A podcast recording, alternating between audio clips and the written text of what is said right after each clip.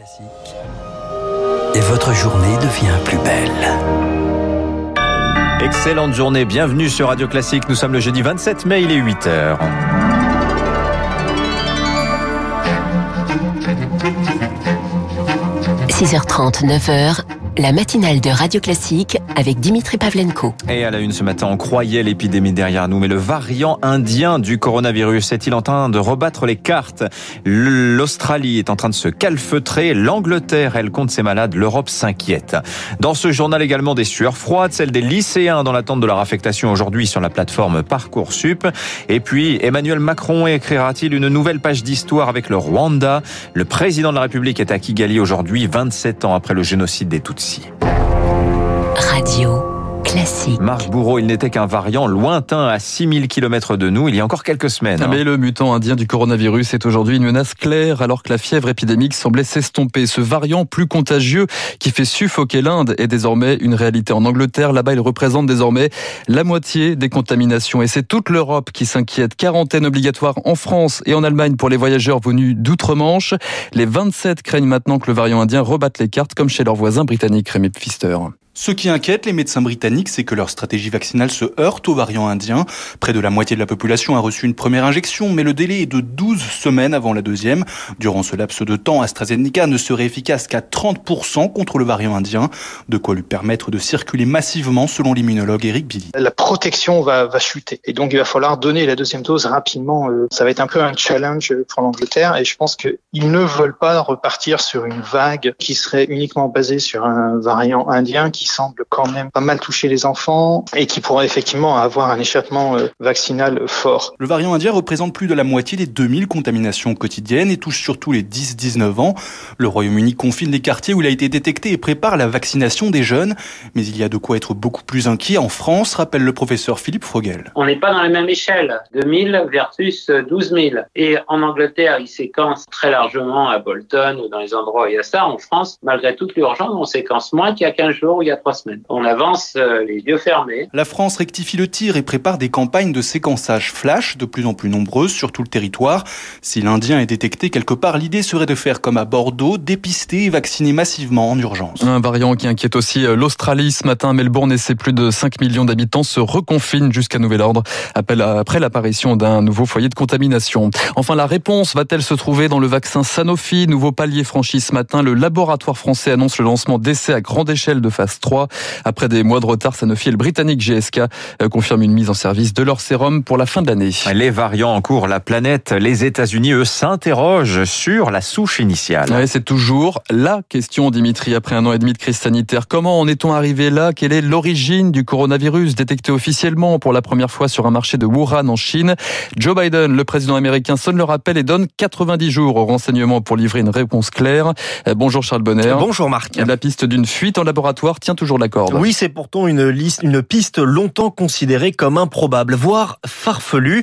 Mais ces dernières semaines, elle est évoquée aux États-Unis après un article du Wall Street Journal. Basé sur les informations du renseignement américain, trois chercheurs de l'Institut de virologie de Wuhan auraient été atteints de symptômes compatibles avec ceux du Covid, et ce, dès novembre 2019. Pékin dément, parle d'informations totalement fausses. Mais en début d'année, après un séjour de quatre semaines à Wuhan, une équipe d'experts de l'OMS a tenté d'enquêter. Elle avait jugé extrêmement improbable la thèse de l'accident de laboratoire. Mais cette enquête verrouillée par la chaîne n'a pas réussi à démontrer non plus une transmission de l'animal à l'homme. C'était pourtant la thèse largement privilégiée. Le pangolin serait-il blanchi de tout soupçon? Eh bien pas vraiment. Il reste suspect. Les deux thèses sont toujours probables selon les experts. Le renseignement américain va donc tenter d'apporter des réponses. Mais pour cela, il faudrait que Pékin coopère et selon les mots de la porte-parole de la Maison Blanche, que la Chine en fasse plus. Merci Charles Bonner. 8h05, les lycéens attendent leur sésame pour euh, les études supérieures. Admis, refusé, en attente. La mention sera scrutée ce soir à 19h par quelques 635 000 élèves de terminale. Première réponse sur la plateforme Parcoursup. Trouveront-ils une place dans les amphis l'an prochain? L'échéance est source d'angoisse pour beaucoup, Victoire Fort. Après une année scolaire marquée de nouveau au fer rouge par le Covid.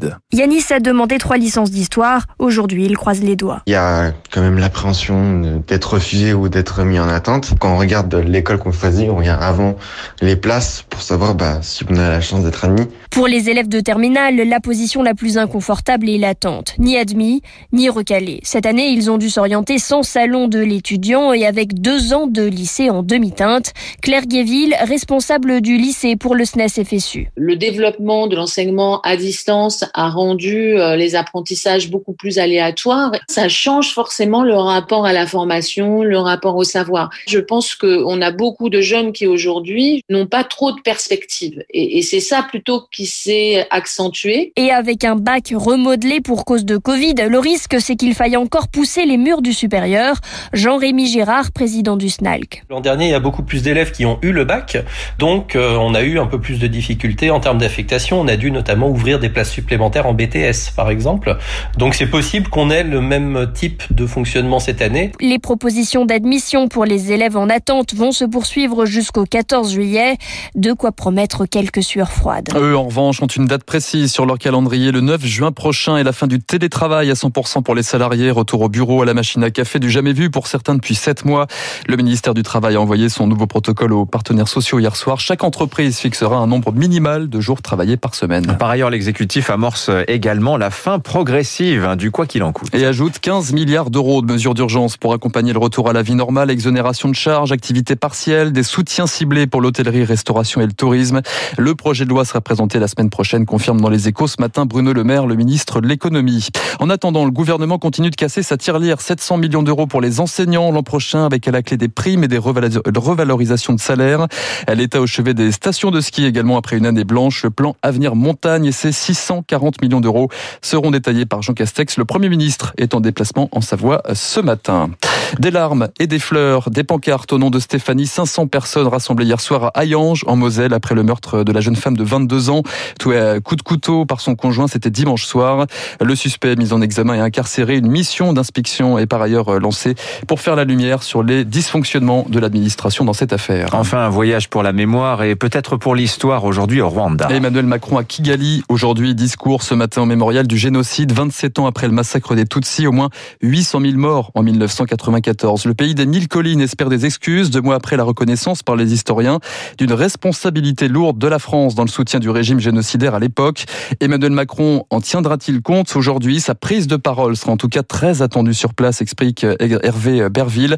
Le député En Marche d'origine rwandaise avait représenté le chef de l'État à Kigali. C'était lors du 25e anniversaire du génocide. Il s'agit là de continuer ce travail de reconnaissance de euh, ce qui s'est passé et de reconnaissance aussi des souffrances que le peuple rwandais, les rescapés ont endurées. On doit avoir les mots qui permettent de comprendre à la fois le rôle, la responsabilité de la France et puis de permettre d'apaiser, de surmonter, de dépasser.